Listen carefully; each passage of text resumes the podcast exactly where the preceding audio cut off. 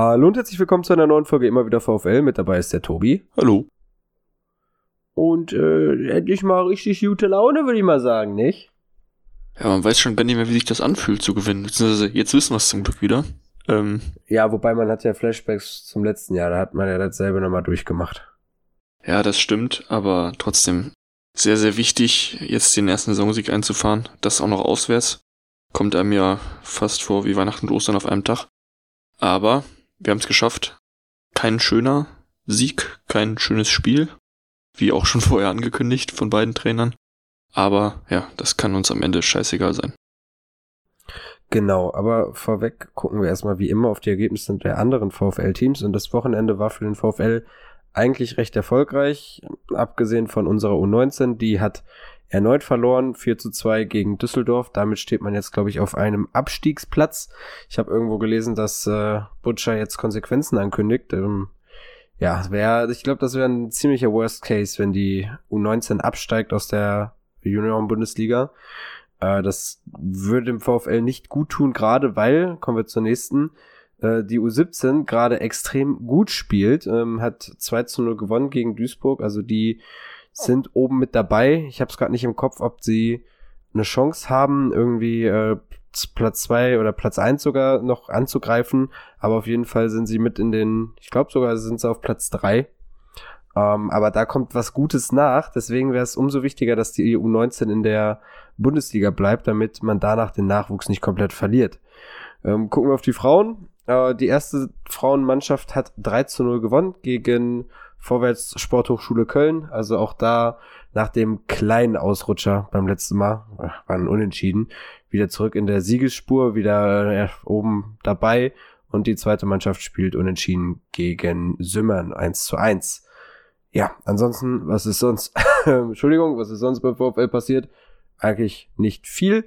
Deswegen können wir uns direkt auf das vergangene Spiel gegen Darmstadt stürzen, das 2 zu 1. Genau, ja. Freitagabend. Wir haben den Spieltag gestartet, wie auch schon eine Woche davor. Aber diesmal eben mit einem deutlich äh, beruhigenderen, zufriedeneren Ende. Ähm, kein doofes 2 zu 2 in der Nachspielzeit. Wenn bei dem Spielstand konnte man ja schon Angst haben. Aber glücklicherweise wurde es ja nicht wirklich gefährlich am Ende, was auch der Darmstadt, äh, der, der Unterzahl der Darmstädter geschuldet war. Ähm, ja, aber das, das hat man ganz gut über die Zeit bekommen am Ende. Ja, also äh, gut über die Zeit gebracht, klar. Aber äh, es war ja trotzdem dann auch gerade in der ersten Halbzeit relativ kritisch, will ich nicht sagen, aber dann doch ein bisschen schwächer. Also man hatte zwar eine relativ gute Phase drin, aber ich fand dann doch die besseren Chancen waren auf Darmstädter Seite. Zum Beispiel der Pfostenschuss von Skarke war es, wo Riemann den mit dem Kopf dann ins Seitenaus, nicht ins Seitenaus befördert, sondern ins Tor aus. Ähm, dann gab es ja noch das Abseitstor von Clara kurz vor der Halbzeit, was nochmal ein enormer Nackenschlag gewesen wäre. Also man spricht da ja immer so von diesem psychologischen, un psychologisch ungünstigen Moment. Ähm, ja, äh, trotzdem dann gerade in der zweiten Halbzeit äh, war es sehr, sehr souverän. Ich kann mich da eigentlich nicht an irgendeine Chance von Darmstadt im 16er erinnern. Ja, ich glaube, eine Szene gab es, wo Skarke auch nochmal durchgebrochen war über die linke Seite und gegen durchgesetzt, ich weiß gar nicht gegen wen, gegen gegen irgendwen hat er sich ganz gut durchgesetzt, bin ich mir gar nicht ganz sicher. Äh, ähm, ich, ja, der müsste gegen Gamboa gewesen sein. Stimmt, genau, Gambo ist da so weggeflogen, ja. Ja, das, das, da hat Gambo sich danach auch gut bei Riemann bedankt. Hat Riemann ja schön zugemacht, hat den Ball gehalten. Ähm, genau, das war so noch, glaube ich, mit der beste, die beste Chance, die Darmstadt in der zweiten Halbzeit hatte. Ansonsten, ja, war eben, wie du schon gesagt hast, der Start von uns nicht gut. Da war vor allem Darmstadt am Drücker, hat diesen besagten Pfostenschuss gehabt. Aber dann machen wir im Prinzip das 1 zu 0 ziemlich überraschend. Und dann waren wir besser im Spiel und dann macht Darmstadt eigentlich so ein bisschen aus dem Nichts das 1 zu 1. Ja, vor allem, wie wir das 1 zu 0 machen, ist ja auch einfach durch einen Abstimmungsfehler von Schuhen und ich glaube, es war Zimmermann, Zimmermann bei Darmstadt in der Innenverteidigung, so, dass Asano da einfach extrem wach ist, den Ball halt dann da irgendwie noch abluchst. Und eigentlich war der Ball, es war ja glaube ich ein Pass von Stöger, der auf Bruschinski gehen sollte, der dann auch abgefangen wurde von dem Darmstädter, also Darmstädter, also es war wirklich ein überraschendes 1 zu 0, aber auch eins, wo du jetzt nicht sagst, boah, das war schön rausgespielt, sondern das war auch viel Glück und viele Fehler bei Darmstadt dabei. Und äh, klar, dann äh, meint man eigentlich, man hat's und irgendwo fällt dann doch das 1-1. Ja, genau, das war irgendwie wieder bezeichnend, dass man dann in so einer Phase eben nicht selber die Spielkontrolle behält, sondern dann einen reinkriegt. Aber ja, ich meine, es, es gehört halt irgendwie auch zu uns dazu, dass wir solche Nackenschläge immer wieder bekommen. Man kann jetzt nur hoffen, dass man aus diesem positiven Ergebnis ähm, dann eben jetzt ein bisschen Stabilität gewinnt. Ähm, nach dem Spiel, ich meine, wir kommen gleich auch noch zum zweiten Tor, aber nach dem Spiel hat ja dann Leto auch nochmal ähm, deutlich kritisiert oder gesagt, dass man so nicht mehr viele Punkte holen wird. Was Letsch ein bisschen missfallen hat, ähm, weil er vor allem froh war, dass wir jetzt endlich mal einen ersten Sieg eingetütet haben. Aber da hat natürlich Leto auch recht. Das, das war jetzt wirklich kein schönes Spiel. Wobei ich auch oft das Gefühl habe, dass wir uns ja wirklich so ein bisschen dem Niveau vom Gegner auch anpassen. Gut, wenn wir gegen Bayern spielen, jetzt nicht unbedingt, aber ähm, wir können auch besser. Ja, also ich finde, man hat es eigentlich immer gesehen, gerade gegen, gegen Frankfurt oder Dortmund, dass es spielerisch, dass da was möglich ist, aber das haben wir ja letzte Folge schon gesagt, das ist so ein bisschen, hat sich es nicht weiterentwickelt und ähm, das wundert einen, aber muss man jetzt halt irgendwie dran, darauf zurückkommen. Man hat jetzt heute, ähm, habe ich auf Twitter gelesen, dass da doch irgendwo offensive Spielformen jetzt mal trainiert wurden. Das war halt jetzt das öffentliche Training. Ich hoffe einfach mal, dass das vorher auch schon immer trainiert wurde. Aber ja, man muss halt auf jeden Fall gucken, dass da jetzt irgendwie was Spielerisches bei rauskommt. Gerade jetzt äh, bei den nächsten beiden Spielen, weil die ja halt auch wieder extrem wichtig werden. Das haben wir auch in der letzten Folge ähm, dann einmal aufgezeigt. Jetzt der Sieg gegen Darmstadt war enorm wichtig. Man hat sich da unten ein bisschen absetzen können, aber eben Heidenheim mit dem Überraschungserfolg gegen Stuttgart so dass die immer noch über uns sind. Klar, ähm, man kann immer noch an denen vorbeiziehen, dafür muss man halt aber dann jetzt auch die nächsten beiden Spiele gewinnen. Ja, das sind sehr spannende Spiele. Äh, kommen wir gleich noch ein bisschen drauf zu. Ähm, was zu dem Spiel gegen Darmstadt noch zu sagen ist, war ja auf jeden Fall auch die Startaufstellung, die ein bisschen überraschend war. Äh, so mit der Positionierung der Abwehr, ne? wer mal wieder mit einer Viererkette agiert. Und auch wer dann vorne ran durfte, Hofmann wieder von Beginn Huschinski, gut, der durfte auch schon davor starten, aber dass er eben beide aufs Feld schickt und äh, Buschinski dann auch fast so ein bisschen eher wie ein Flügelspieler spielt, ähm, war dann doch nicht so, wie man es unbedingt erwartet hätte. Ja, also äh, eigentlich habe ich jetzt damit gerechnet, auch dass es eher wieder eine Dreier- bzw. Fünferkette wird und halt eben dann mit einem Doppelsturm vorne gespielt wird. So war es dann doch, wie du schon sagst, relativ überraschend, aber das hat halt einigermaßen funktioniert, wobei man auch gerade in Bezug auf Bruschinski sagen muss, das war ja äh, nicht so das ist sein bestes Spiel. Also da waren schon mal bessere Spiele, die er gezeigt hat. Äh, ich denke, es liegt auch an der Position, dass diese Position jetzt auf den Außen nicht die ist, die ihm am besten liegt. Ja, stimmt, das hat man gemerkt. Ich meine, was halt in der ersten Halbzeit auch wirklich ein Problem war, warum wir auch nicht so gut ins Spiel reingekommen sind, in meinen Augen. Ähm, Stöger hatte keinen guten Tag. Ne? Also der hat viel probiert, wie immer. Er wollte oft den Ball haben, aber er hat ihn viel zu oft sehr schnell verloren. Und das hat halt alles über neben Hoch- und Weit bringt Sicherheit, was unser Spiel nach vorne anging, ziemlich gehemmt, weil man eben in vielen Szenen den Ball verloren hat und dann wieder selber hinterherrennen musste. Und ähm, ja, wenn Stöger einen besseren Tag gehabt hätte und da ein bisschen konzentrierter gespielt hätte in manchen Momenten, dann hätte das vielleicht auch schon ganz anders aussehen können in der ersten Halbzeit. Ja, äh, das stimmt auf jeden Fall. Deswegen war dann auch die Auswechslung von Stöger, ich glaube, es war äh, in der 64. als zweiter Spieler ist er runtergegangen. Nicht sonderlich verwunderlich. Umso besser natürlich, dass man trotzdem gewonnen hat und zwei Tore geschossen hat. Wir haben ja auch schon mal gesagt, das Spiel ist sehr auf Stöger zugeschnitten und wenn es bei ihm nicht läuft, dann ist es offensiv noch schlimmer. Ähm, deswegen ganz gut, dass man da trotzdem halt eben diese Tore geschossen hat und Stöger da jetzt nicht auch ohne einen Stöger Assist aber ja, äh, hoffen wir einfach mal, dass das nur ein kurzes Formtief war, er einen schlechten Tag hat und dass die nächsten Spiele wieder besser wird. Ja, ich denke schon. Ähm, ich meine, mit der Auswechslung von Stöger haben wir dann im Prinzip auch das System wieder gewechselt. Da kam ja Losli dann dazu und danach war es hinten dann doch eher wieder eine, eine Dreierkette.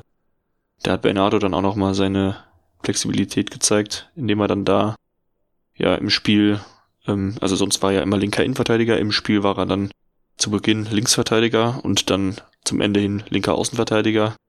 Und ja, ich meine, es war jetzt, glaube ich, auch nicht sein bestes Spiel für uns, aber es zeigt einfach, was der Mann für eine Wucht mitbringt. Ich glaube, ich habe ja während dem Spiel auch zu dir geschrieben, weil er dann auch noch so ein, zwei Szenen hatte, wo er wirklich nach vorne gegangen ist und auch auf links durchgebrochen ist. Der ist so ein bisschen wie Felix Bastians auf Steroiden, nur ohne Torgefährlichkeit, ne? Oder beziehungsweise ohne, dass er Torerfolge hat. Also, das ist äh, echt ein guter Spieler für uns. Ja, auf jeden Fall. Also deutlich besser eigentlich als das, was man sonst im, im Bochum so kennt. Und ich finde, das zeigt auch ein bisschen, was dann da doch für Qualität in der Mannschaft steckt. Und die musste jetzt irgendwie nur auf den Platz gebracht werden. Ich hätte, wenn wir jetzt schon bei Qualität sind, man hat es bisschen bei Quateng gesehen, als er eingewechselt wurde. Das war ja jetzt dann ein längerer Einsatz, den er hatte, er kam in der 60. ungefähr und da hat mich schon sehr viel überzeugt. Also erstmal seine Technik, wie er einen Ball annimmt, das Dribbling, dass er aber halt auch kämpft. So ein bisschen hat man natürlich trotzdem noch gemerkt, okay, er möchte jetzt hier doch was zeigen und er möchte zeigen, okay, er ist den Preis wert, den der VfL dafür bezahlt hat, weil ja, das sind, ist jetzt am Ende in der Fußballwelt nur eine Million, aber für einen VfL war es viel Geld und die Summe steht halt immer im Raum, wenn man jetzt irgendwie Quateng hört. Und es hieß ja auch so, ah, oder der wurde schon als Fehleinkauf von manchen abgestempelt, weil er halt nicht so oft gespielt hat. Ich finde halt gegen Darmstadt konnte er dann ganz gut Werbung machen oder zeigen, warum der VfL das bezahlt hat. Auch wenn man sich die Szene einfach anguckt, wo er die rote Karte rausholt. Ähm, da ist es halt so, ich weiß gar nicht, wer es genau geschrieben hat, aber irgendwer meinte auch, ähm, die, die Spieler, die wir sonst immer hatten, die Tempo haben, Asano und äh, Jimmy, das sind welche, die, ja, also ich denke mal nicht, dass Jimmy vor allem nicht, der wäre einfach die Linie runtergerannt. Äh, Asano vielleicht noch, aber Quateng ist halt mit Tempo, hat er dann noch einen Richtungswechsel reingebracht und so halt eine, eine rote Karte gezogen. Und äh, das ist schon wieder ein Aspekt, der uns in unserem Spiel weiterhelfen kann. Und ich hoffe einfach, dass Quateng in Zukunft dann häufiger spielen wird. Ja, du sagst es, ne? Also ich meine, Asano und Jimmy, gut, Asano hat auch super Pressing-Qualitäten, hat er auch, oder auch ein gutes Näschen, was er auch beim 1 zu 0 vor allem gezeigt hat. Und ich meine, das 2-1 war auch ein super Abschluss von ihm. Wobei man jetzt sagen muss, es ist dann schon spannend, wie er jetzt in zwei Spielen in diesem Jahr dann plötzlich so eine richtig gute Abschlussqualität zeigt und beide Aktionen sehr gut löst. In anderen Spielen man an seinem Abschluss so ein bisschen verzweifelt. Ähm, aber gut, ähm, wenn er dann in den Spielen da ist, und das ein paar Mal in der Saison hinbekommt mit zwei Toren, hilft das auf jeden Fall auch weiter. Kann man nichts gegen sagen. Ähm, aber ja, die, die sind halt vor allem irgendwie Sprinter. Und Quateng ist halt ein 1 gegen 1 Spieler. Also, ich meine, wann haben wir das letzte Mal so eine rote Karte gezogen? Ich kann mich nicht dran erinnern. Nee, also ich auch nicht. So, dass man auch gerade dann, ja, überhaupt diese 1 gegen 1 Situation, ich finde, die hatte man ja sehr, sehr selten. Ähm, aber auch so, der, dass das daraus dann eine rote Karte resultiert, nee, kann ich mich auch nicht dran erinnern. Ja, und was, was ich bei Quatting auch noch für eine Aktion im Kopf habe, ähm, da hat er irgendwie im Mittelfeld irgendwie den Ball bekommen und hat eigentlich erst eine nicht so gute Ballannahme gehabt. Da dachte ich schon so, ach, was ist das denn schon wieder? Das war so gefühlt eine seiner ersten Aktionen. Aber er hat direkt nachgesetzt, hat den Ball doch noch bekommen und hat irgendwie drei oder vier Spieler richtig nass gemacht und ich dachte so, wow, okay, gut. Ähm, man muss ihm auch ein bisschen Zeit geben, ja, denn äh, eben mit der zweiten und dritten Aktion am Ball hat er dann gezeigt, dass er es doch gut kann und das vielleicht gerade nur ein kleiner Ausrutscher war, ein kleiner technischer. Ähm, ja, also ich denke, wir können uns sehr freuen. Wir müssen einfach hoffen, dass der Junge fit bleibt und dann kommt der Rest schon irgendwie von selbst. Genau. Und ich denke, dann wird er sich auch auf kurz oder lang seinen Weg in die Startelf spielen. Thema Startelf und den Weg reinspielen. Was mich sehr freut, ist, dass Patrick Osterhage jetzt wieder in der Startelf gestanden hat. Er hat ja direkt nach der Verletzung von Bero dann auch eigentlich die Position übernommen und hat das ja gegen Leipzig gut gemacht. Dann kamen jetzt die zwei Spiele gegen Freiburg und Mainz, wo er verletzt war und jetzt direkt wieder in der Startelf. Und ich finde halt auch einfach so, die beiden Spiele jetzt gegen Leipzig und Darmstadt, die waren gut genug, so dass er halt auch einfach Werbung für sich macht und äh, Startelf-Kandidat ist. Bero fällt jetzt noch ein bisschen länger aus. Wir haben ja auch gesagt, Osterhage ist dann eben dieser Spieler, der dann auch die Räume zuläuft, die Bero zuläuf zulaufen kann. Blicken wir jetzt mal ein bisschen weiter nach vorne und äh, dann würde ich auch direkt noch einen anderen Punkt ansprechen, über den wir, über den ich gerne reden möchte. Äh, Bero kommt zurück, äh, ist ja angesetzt, dass er oder geplant, dass er die Wintervorbereitung wieder mitmachen kann und dann quasi zum neuen Jahr einsteigt hoffe ich mal, in die Spiele. Wie laufen wir dann im Mittelfeld auf? Äh, ich finde ein bisschen und ähm, ja, das ist ja auch immer schon seit längerem Thema, aber jetzt wurde es auch nochmal deutlich oder in den letzten Spielen deutlich, dass Lucia so langsam die ja, dann das Tempo fehlt und er sehr häufig zu spät kommt. Also gegen Mainz ja schon den, den Freistoß verursacht, der dann zum 2-2 geführt hat. Jetzt gegen Darmstadt relativ Glück gehabt, dass er nicht mit Gelb-Rot vom Platz fliegt, muss man auch so sagen. Natürlich auf der anderen Seite äh, bei, ich glaube, vor beiden Toren den Ball erobert. Ähm, ja. Das ist natürlich eine Qualität, die wichtig ist. Aber muss man eventuell das dann irgendwie so überlegen, dass man Lucia nach einer gewissen Zeit rausnimmt und jetzt wurde er ja auch ausgewechselt, aber wahrscheinlich, weil er gelb-rot gefährdet wurde in der 77. und dann kam Oermann rein ist es vielleicht eher besser, wenn man Toto früher runternimmt oder ihn einfach nur noch als Spieler zum Schluss reinwirft? Ich glaube zum Ende, ich weiß nicht, ob, ob, also natürlich kann man auch drüber nachdenken, ich weiß nicht, ob das, ob das Toto so einer ist, wo es dann bringt, wenn man ihn am Ende reinwirft. Ich meine, man kann es natürlich argumentieren, sind dann vielleicht die Gegenspieler auch schon ein bisschen platter, wenn er dann mit seiner Energie, die er hat, reinkommt, dann äh, schlägt das Tempo auch nicht so zu Gewicht. Ähm, kann man natürlich vermuten. Andererseits, ja, man muss halt irgendwie so ein, so ein, so ein Mittelmaß finden aus Säulen aus der Mannschaft rausnehmen. Ähm, man kann das nicht mit zu vielen machen, ne? Es ist sehr, sehr schwierig. Ich weiß halt auch nicht, wenn jetzt Bero fit ist, ob man dann wirklich sagen kann, quasi Bero Lucia rein, Osterhage ist noch mit dabei, Stöger und dann hat man ein gutes Mittelfeld oder ob da nicht trotzdem so ein bisschen defensiv denkenderer Toto halt fehlt, wo man dann gucken muss, ob man diese Rolle irgendwie noch anders im Kader hat. Ich meine, Masovic hat hin und wieder auch schon mal einen Sechser gegeben. Ähm, wer mir sehr gut gefallen hat, du hast es ja schon gerade angesprochen, nach seiner Einwechslung war wirklich Tim Oermann. Der hat mhm. zwei, drei super Ballgewinne gehabt, ist dann einmal auch mit Tempo nach vorne gegangen und hat danach noch einen guten Pass gespielt, der dann zwar nochmal abgelenkt wurde, aber erstmal da auch so die Übersicht zu haben, den Ball quer rüber zu passen, das war wirklich sehr gut gelöst von ihm. Ähm, da muss man jetzt auch gucken, ähm, oder da würde ich mir einfach wünschen, dass er entweder jetzt nochmal weiter so ein paar Kurzansätze bekommt, aber vor allem, dass man vielleicht auch dann, ähm, sofern das sich jetzt nicht abzeichnet, weil wir irgendwie Verletzungen haben, was man jetzt auch keinem wünscht oder wir uns nicht wünschen, ähm, dass er quasi, äh, ja, nicht wirklich Chance auf Einsatzzeit hat in der Rückrunde, dass das dann auf jeden Fall auch klappt mit der Ausleihe, weil der hat einen wirklichen Riesenpotenzial in meinen Augen und das darf man nicht einfach so mit einem Spieler, der teilweise nicht mal es in Kader schafft, weil wir einfach so viele andere haben, äh, das darf man nicht so versauen lassen, das Talent. Also ich halte große Stücke auf ihn und würde mir einfach wünschen, dass wir das in den nächsten Wochen vielleicht noch häufiger zu sehen bekommen und er vor allem die Chance bekommt, sich zu beweisen, wo auch immer. Ja, ich gehe eigentlich schon davon aus, dass man Oermann ausgeliehen bekommt im Winter. Es ist ja wieder eine Laie zu RWE im Gespräch. Also von daher gehe ich mal davon aus, dass das klappt. Aber auf der anderen Seite natürlich jetzt gerade die nächsten Spiele, Köln und Heidenheim sind, glaube ich, Spiele. Ähm, er hat gezeigt, er kann Bälle erobern und er kann dann nochmal irgendwie Stabilität reinbringen, durch auch dann eine Ruhe reinbringen oder halt Entlastung, um, dass, dass man irgendwann dann vielleicht reinwirft.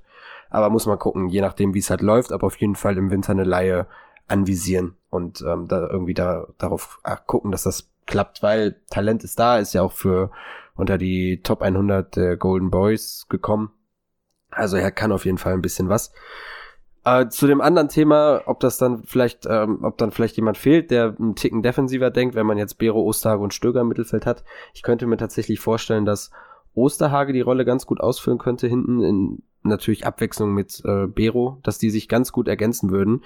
Man darf natürlich auch beiden nicht dann ihre Stärke im Vorwärtsdrang wegnehmen, weil gerade Bero, das hat man ja gesehen in seinen, Kurz, in seinen nicht Kurzeinsätzen, sondern in seinen wenigen Einsätzen, dass er vorne auch äh, gute Läufe macht Osterhage, die finde ich auch, dass er immer wieder vorne in Erscheinung tritt, aber halt auch defensiv da viel zuläuft. Also ich könnte mir vorstellen, dass das ganz gut funktioniert. Ähm, wie, wie ihr alle wisst, sind wir jetzt auch nicht die Taktikfüchse, ob man das dann irgendwie auch hinbekommt mit einer Dreierkette, so dass Masovic dann vorschiebt, ähm, den Sechser macht, wenn man im Angriff ist oder ähm, so, weiß ich nicht, muss man muss man schauen, wie es geht, aber mich würde es einfach mal interessieren, vielleicht in einem Testspiel, dass man das mal guckt mit Stöger, Bero, Osterhage im Mittelfeld, ähm, hinten eine Dreierkette, die halt weiterspielt. Wittek würde ich halt auch nicht abschreiben, der hat jetzt, also ich glaube, er muss sich halt noch an die Bundesliga gewöhnen. Ich hätte eigentlich gerne auch, das gut, das ist jetzt viel Zukunftsgerede, aber dass wir auf der Rechtsverteidigerposition noch mal wen verpflichten oder da einfach mal Jordi testen, gerade in so Testspielen und äh, dann vorne eben Quateng mit drin neben einem Stürmer, muss man gucken, wen. Man hat noch einen Asano. Also wie gesagt, da ist genug Qualität drin. Ähm, ich fände es wichtig, dass man dann die Winterpause nutzt, auch wenn sie kurz ist, um da viel zu testen. Und auch gerade rechts, äh, ja, das ist jetzt zwar ein anderes Thema, aber Jordi einfach mal testet. Ja, also man kann aus der Mannschaft auf jeden Fall noch einiges rausholen. Ich denke, da sind wir uns ja alle einig. Ähm, da würde ich jetzt auch nicht irgendwie die, die aktuell fehlende spielerische Glanzleistung darauf schieben, dass wir zu wenig Qualität im Kader haben. Also man muss einfach an ein paar Stellen das noch, ja, es muss sich noch ein bisschen finden. Ähm, kann man hoffen, dass jetzt eben das Selbstvertrauen des ersten Sieges da gut zu hilft. Und ähm, genau.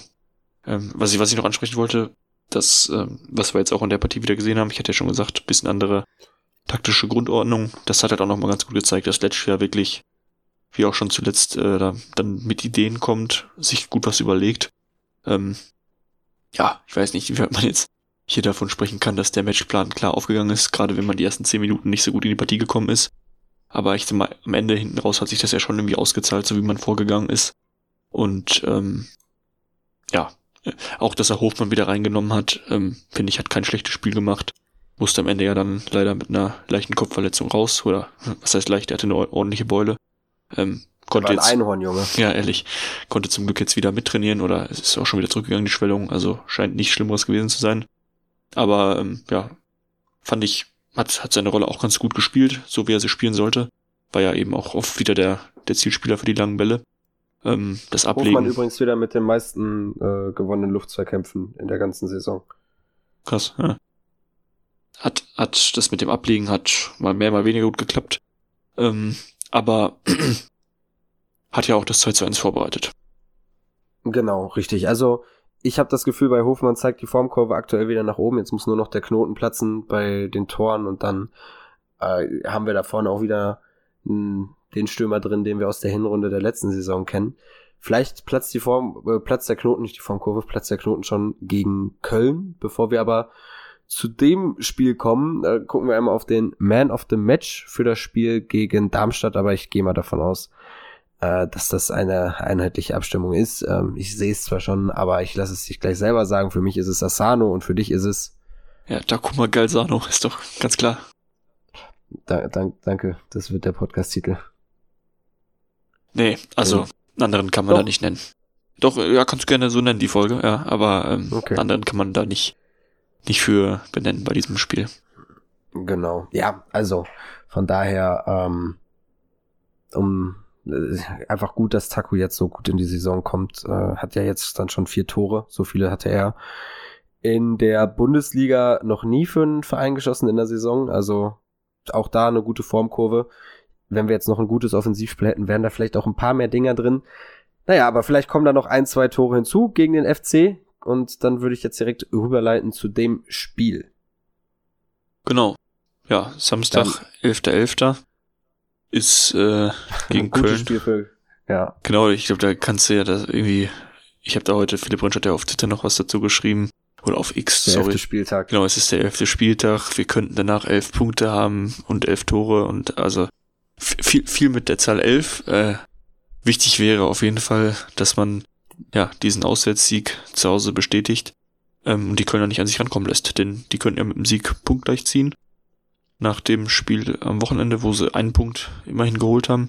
Ich meine, generell das Wochenende lief ja, ja, überschaubar gut für uns. Es haben leider ein paar andere hinter uns auch gepunktet oder überraschend wir, wir wurden auch. wiederholt, genau, teilweise überraschend gepunktet. Ich meine, Mainz gewinnt äh, gegen Leipzig, Heidenheim gegen Stuttgart, da war jetzt so bei beiden eigentlich nicht mitzurechnen. Deswegen ist es umso wichtiger, dass wir den Dreier geholt haben. Aber deswegen ist es auch sehr wichtig, dass wir da jetzt anknüpfen und weiter punkten. Ja, also du hast es ja schon gesagt, wenn Köln gewinnt, dann können die mit uns gleichziehen, punkttechnisch sogar an uns vorbeiziehen, wegen des besseren Torverhältnisses dann. Also auch wieder ein Sechs-Punkte-Spiel. Wenn man gewinnt, kann man den Abstand auf Köln eben auf sechs Punkte vergrößern.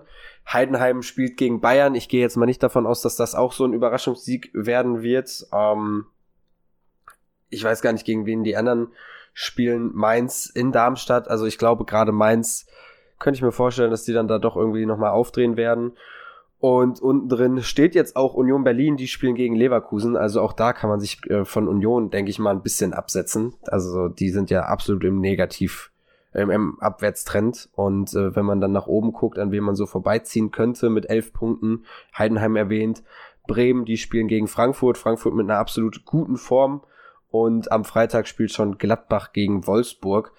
Ja, das ist so ein offenes Spiel. Aber wenn alles natürlich ideal läuft für den VfL, steht man am Ende des äh, Spieltags auf Platz 11. Ich gehe mal davon aus, dass Platz 12 auf jeden Fall realistisch ist mit einem Sieg und hat äh, nach unten hin ähm, sechs Punkte Abstand auf Platz 18 und auf jeden Fall äh, fünf, nee, doch fünf Punkte Abstand auf Platz äh, 17. Ja, ich meine, ähm, du hast gesagt, Mainz spielt gegen Darmstadt, ne? Ja. Das ist gut, das heißt, im Worst Case können wir auch nicht 18. werden, weil uns nicht beide überholen können. Aber ja, wäre natürlich echt super, wenn man die Tendenz nach oben beibehält. Genau, also es wäre dann einfach auch fürs Gefühl ganz gut und fürs Selbstvertrauen, dass man da die Kölner unten drin lässt. Klar, die haben jetzt unentschieden gespielt gegen Augsburg. Ähm, bei Köln finde ich, es ist ja so die Sache. Man, man guckt auf den Köln-Kader und denkt sich, okay, der ist jetzt nicht irgendwie Bundesliga-tauglich. Da ist ja auch noch die Transfersperre im Raum. So, die, die Köln-Fans selber sagen, okay, das ist jetzt nicht so der Kader, wo, wo du sagst, da steckt Qualität drin. Ähm, so, der letzte Sieg, klar, dann gegen Gladbach 3 zu 1, das war wieder überzeugend, dafür dann eine 6-0 Klatsche in Leipzig kassiert, 3 zu 2 im Pokal rausgeflogen gegen Lautern, dann eben das Unentschieden gegen Augsburg. Ich glaube, ein bisschen Hoffnungsträger beim FC ist gerade Marc Uth, der ja schon gegen Lautern reingekommen ist und da, ich glaube, selber ein Tor gemacht hat und dann eben ja selber ein Tor gemacht und auch daran beteiligt war, dass Köln noch irgendwie rangekommen ist zum Schluss, hat dann ähm, auch gegen Augsburg von Anfang an gespielt, da eben unentschieden für den FC. Ist die Frage, inwieweit äh, das dann irgendwie den FC nochmal positiv beeinflussen kann und er und Ut dem ganzen Aufschwung gibt. Ja, also ich meine, in der Offensive hat Köln auf jeden Fall Nachholbedarf. Ne? Die haben auch erst acht Tore geschossen. Wir sind jetzt mit zehn nicht deutlich besser. Aber Köln ist auf jeden Fall das schlechteste Team. Ist, glaube ich, auch das Einzige, was noch einstellig ist was die geschossenen Tore, Tore angeht. Vor allem und davon drei gegen Gladbach. Hm. Ja, da, da waren sie motiviert. ähm, nee, also da ähm, ja, haben sie auf jeden Fall Nachholbedarf, freuen sich natürlich aber auch über jeden Spieler, Stürmer, der irgendwie dazukommt, eine Option ist, um da auch so ein bisschen die perfekte Lösung zu finden. Wollen wir mal hoffen, dass die Ladehemmungen da noch ein bisschen weitergehen. Ähm, aber prinzipiell hat Köln ja auch nicht immer so schlecht gespielt, wie jetzt der, die Punktausbeute hergibt. Ne? Also da waren natürlich auch Spiele, wo sie ein bisschen Pech hatten, dass es nicht zu mehr gereicht hat. Nur, ja, können sie sich auch nichts von kaufen. Und ähm, sollen wir mal sehen, äh, wie es da weitergeht. Wichtig wäre, dass wir es jetzt am Samstag nochmal gut gegen die Kölner machen und danach können sie von mir aus ein bisschen punkten. Ja, aber ich könnte mir sogar vorstellen, also Köln ist auch so der, der Verein, der noch länger unten drin stehen wird. Je nachdem, ob sie jetzt im Winter eine Transfersperre bekommen und eben nicht nachlegen können, wird das ganz schön hart für die, da unten rauszukommen, eben aufgrund des Kaders. Und ähm, da wäre es halt trotzdem so oder so erstmal gut, bis zum Winter den Abstand auf die so groß wie möglich zu halten, sollte doch keine Transfersperre kommen, kann man da gut nachlegen. Ich glaube, es sind vier Millionen beim FC für einen Stürmer da, also da kann man dann, die können da dann noch mal jemanden verpflichten, der eben die Tore schießt anders als wir und deswegen muss man jetzt die Punkte, ähm, den Punkte Puffer aufbauen. Ja, auf jeden Fall. Also ich meine, so schwach wie jetzt alle am Anfang gepunktet haben, das kann man jetzt wirklich nicht erwarten, dass es so weitergeht. Es wichtig, Gerade dass bei wir, Union auch. Ja, genau. Es wichtig, dass wir damit jetzt angefangen haben. Ähm, ja, aber eben auch wichtig, da jetzt zu Hause nachzusetzen. Genau. Äh, schauen wir aber mal auf die Aufstellung vom FC. Das ist ja, da sind viele offene Positionen, außer im Tor, Schwebe, Rechtsverteidiger wohl Carstensen, Innenverteidigung Hübers und Chabot, beim Linksverteidiger beginnt's dann schon. Äh, hier ist Paccarada eine mögliche Option, hat natürlich, ähm, ja, eigentlich von Anfang an beim FC die ganze Zeit gespielt, am letzten Spieltag aber nicht, denn da hat ein alter Bekannter gespielt, nämlich äh, Dominik Heinz. Und er ist dann natürlich auch gegen den VfL wieder eine Option auf der Linksverteidigerposition. Im Mittelfeld wird Köln wahrscheinlich mit Keins, Martel und Uth auflaufen und im Angriff auf links Meiner ist dann entsprechend viel Tempo, ähm, auf das sich Gamboa einstellen muss auf der Seite. Im Sturm dann entweder Davy Selke, der hat aber beim letzten Mal auch nicht gespielt, sondern dafür hat äh, Tigges gespielt. Also man sieht, Baumgart hat ordentlich durchrotiert und ähm, über den rechten Flügel konnte entweder, kommt entweder Luca Waldschmidt oder wenn er wieder fit ist, äh, Lubicic. Ja, also ich meine, du hast ja vorhin gesagt, Bundesliga-Tauglichkeit an sich, der Kader ist halt schon nicht schlecht, ne? Ähm, aber eben auch, sie haben sich einfach verschlechtert im Vergleich zur letzten Saison. Sie hatten wirklich fatale Abgänge, Skiri. sag ich mal. Skiri ist weggegangen, Hector hat aufgehört und das haben sie so nicht kompensiert. Das sieht man schon ganz klar. Ähm, ja, zusätzlich vorne im Sturm, ähm, da war eine Zeit lang auch einige verletzt. Ähm, sieht es eben nicht so richtig gut aus. Bin gespannt, ob Heinz gegen uns zocken darf oder ob er eben wieder ersetzt wird. Ich meine, vom Tempo ähm, kann er eben gegen unsere schnellen Offensiven nicht so richtig gut mithalten. Insofern, mein Paccarada ist jetzt auch nicht der, der aller, aller schnellste, aber zumindest ein höheres Tempo als Heinz. Kann auch sein, dass. Äh ich finde, man hat es bei Heinz ganz gut bei uns äh, gesehen, als wir gegen Hertha gespielt haben. Das war dann doch sehr offensichtlich, dass er Tempodefizite hat gegen Luke Bacchio. Und wenn dann halt natürlich ein Asano gegen ihn der ein Sprinter geht, dann zieht er da immer den kürzeren. Und sollte er spielen, dann kann das halt auch eindeutig die Schwachstelle sein, über die der VfL kommen kann. Ja, genau. Werden wir sehen, ne? Also, wie Baumgart da einerseits die Kölner positioniert, umgekehrt, wie, wie sehr Letsch damit rechnet und wen er dann da aufs Feld schickt, um das gegebenenfalls auszunutzen. Ähm, ich denke, da wird jetzt auch vorher keiner so richtig äh, durchblicken lassen, wen er aufs Feld schickt. Auch wenn Baumgart ja manchmal ganz lustig ist und dann plötzlich äh, Sachen erzählt. Aber ja, gehe ich mal nicht von aus, ja, dass wir das jetzt hier schon vorher wissen. Aber ich kann dir eine Sache sagen, Köln wird, denke ich, über Flanken kommen. Rat mal, wie viel Flanken sie gegen den FC Augsburg hatten. Ich sag so viel, Augsburg hatte acht. Keine Ahnung, 25. 31. ja, das ist das halt, das ist halt Köln, ne? Nur das Modest nicht da ist, dass er reinkommt. Von, eine Flankenquote von 16 Prozent. Ja, könnte auch beim VfL sein. Ja, also das ist nicht sehr erfolgreich, was der FC da spielt. Ähm, ich gucke nur mal zum Vergleich gegen Lautern. Es ist auf jeden Fall so, dass Köln über Flanken kommt. Das ist ja, ist ja jetzt nicht unbekannt. Äh, gegen Lautern auch mit 23 Flanken, eine Flankenquote von 9 Prozent. Also darauf muss man sich einstellen, dass es viel über die Außen gehen wird. Köln wird nicht übers Mittelfeld kombinieren. Vielleicht mit Ut ist das jetzt wieder eine Option. Aber es wird eher über Außen gehen. Und das muss man halt solide wegverteidigen. Deswegen ist es eigentlich schade, dass Audits ausfällt, weil er ist dann natürlich so der, der hat die Lufthoheit hinten drin, der könnte das gut wegköpfen. Aber du hast mit Schlotterbeck und Masovic natürlich zwei auch da hinten drin, die kopfballstark sind. Ähm, und die Außen müssen halt versuchen, irgendwie die Flanken so äh, sehr abzuschwächen wie möglich. Genau, also deutlich besser als beim 1 zu 1 gegen Darmstadt. Richtig, genau, genau. Und, da hat ähm, äh, Ausland in der Mitte nicht gestimmt. Das ist korrekt. Ich gehe aber mal davon aus, dass man halt gegen Köln das eigentlich recht gut verteidigen kann. Ähm, ein bisschen Ut aus dem Spiel nehmen, Keins logischerweise auch, ist ein guter Zocker.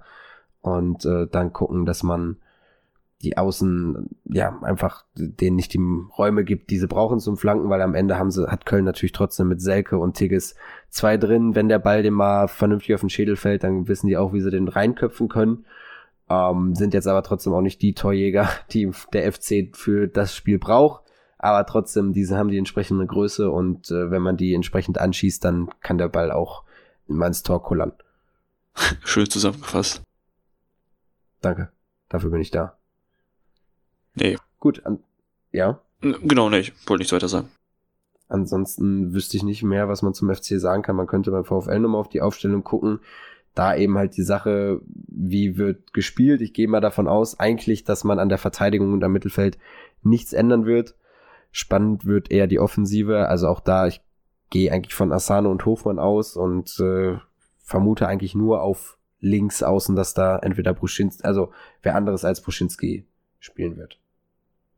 Ja, ist halt so ein bisschen die Frage, ob Letsch jetzt quasi mit dem System ins Spiel reingehen will, ne? Oder ob er eben sagt, wir spielen das Ganze ein bisschen anders und äh, dann quasi Boschinski rausnimmt und dafür ebenfalls wieder einen linken Außenspieler ein bisschen defensiveren bringt, sag ich mal. Ähm, mit, mit Suarez oder Wittek, je nachdem.